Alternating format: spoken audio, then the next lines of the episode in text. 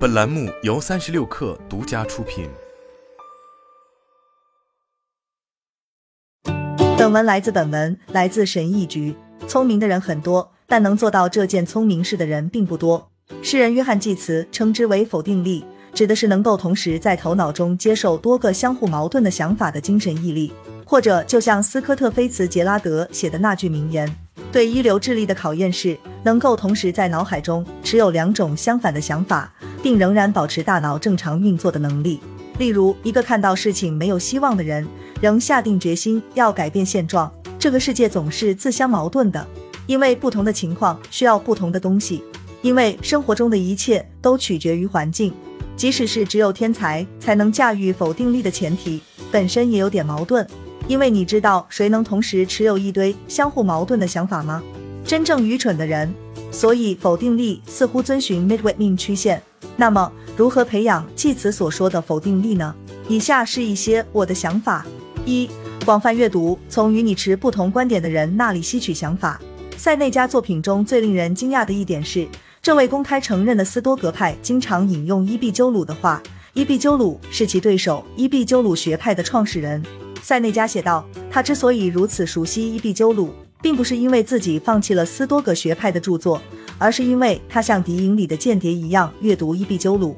也就是说，他有意的阅读并沉浸在他不同意的人的思想和策略中，看看能不能从别人那里学到什么。”伊壁鸠鲁的格言是：“一个智者并不比另一个智者更聪明。”斯多葛学派也相信这一点。人们应该积极的追求，并与任何可以成为我们智慧源泉的人交往。而不管这种智慧来自哪个思想流派，因为如果有智慧存在，我们就应该明智的利用它。二，深入学习。马可·奥勒留曾责备自己不要满足于仅仅掌握其中的要点，相反，他说要仔细阅读，直奔智慧之作，寻找导师和导师。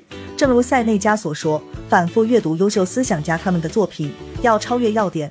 三，向上探求知识的源头，要学会观察、学习和问问题。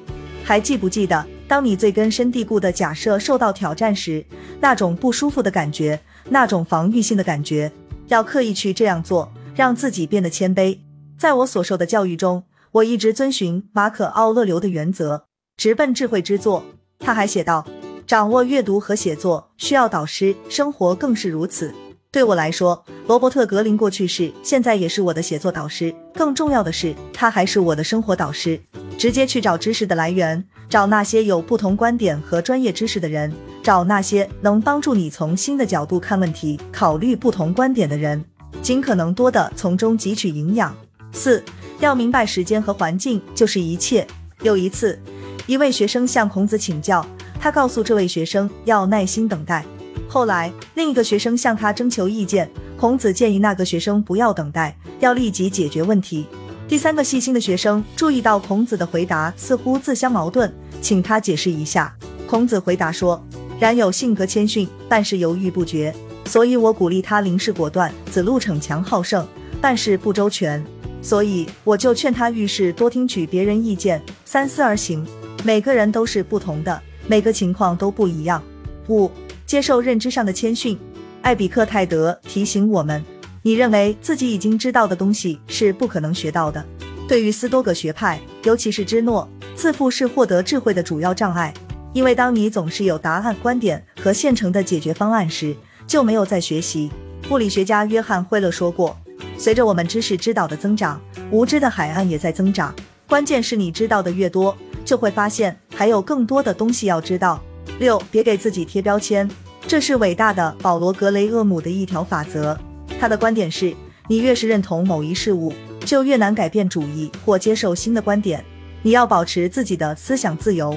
七，不要总是有自己的观点，opinion 不同于 ideas。马可·奥勒留说，没有一观点是可能的。要练习完全不去想某事的能力。你应该能够同时在头脑中有多个想法，而不是有一堆强烈的观点。八，灵活性是关键。丘吉尔的一位同事曾说，丘吉尔遵从传统。但嘲笑习俗，过去很重要，但它不是牢笼。古老的生活方式，也就是罗马人所说的传统，很重要，但不能被误解为完美。很多人都被埋在了自己制作的牢笼里，因为他们无法理解一贯的做事方式会不再管用了。我们必须培养适应变化、灵活应变和适应环境的能力。如果有人能告诉我们在各种情况下该怎么做就好了。的确，这就是我们一生中大部分时间都在做的事情：为这个做准备，为那个而学习，为未来的某一时刻存钱或预测。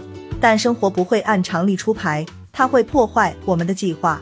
斯多葛学派并不寻求对每一个问题都有答案，也不寻求对每一个意外事件都有计划。而且他们也并不担心，为什么？因为他们有信心自己能够适应和改变环境。美国海军中将曾做过战俘的詹姆斯·斯托克戴尔以埃比克泰德的教义为基础，完美的描述了这种精神态度。他说：“为了在多年的监禁和折磨中生存下来，他需要乐观主义和现实主义的矛盾结合。